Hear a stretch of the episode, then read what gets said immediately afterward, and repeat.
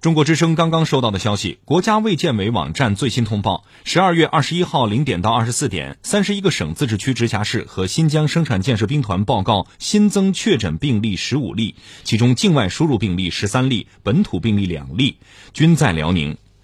无新增死亡病例，无新增疑似病例。报告新增无症状感染者十七例，其中境外输入十一例。当日转为确诊病例两例，均为境外输入。根据美国约翰斯霍普金斯大学于美国东部时间十二月二十一号十八点二十二分，也就是北京时间十二月二十二号早上七点二十二分的统计数据显示，美国新冠肺炎确诊病例已经超过了一千八百万例，达到一千八百万六千零六十一例；死亡病例超过三十一万九万三十一点九万例，达到了三十一万九千一百九十例。